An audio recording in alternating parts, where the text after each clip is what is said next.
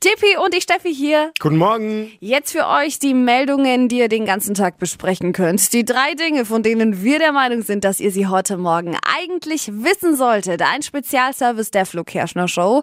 Nummer eins. Ab November heißt es bei Netflix. Teletubbies. Oh nee. Hallo. Oh ja, eine neue Staffel Teletubbies geht an den Start. Habe ich als Kind geschaut und ich glaube, meine Eltern damit ziemlich an den Wahnsinn getrieben. Im November ist es dann soweit, inhaltlich wahrscheinlich nichts Neues, aber Ipsi. diese Lala. Sonne, die hat ein neues Gesicht. Po. Ja. Oh, oh, winke, winke.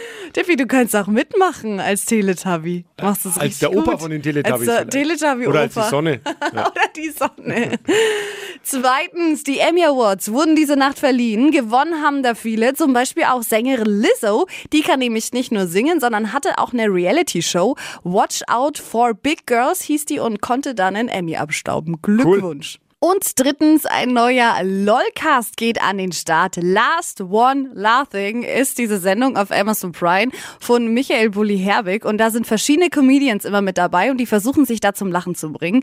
Und wer lacht, äh, der ist eben raus aus der Show. Und mit dabei in Staffel 4 sind unter anderem Martina Hill, Michael Mittermeier.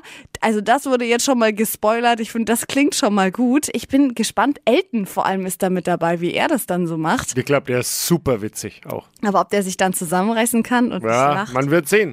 Es wird gedreht ähm, und im April 2023 können wir uns dann wieder kaputt lachen.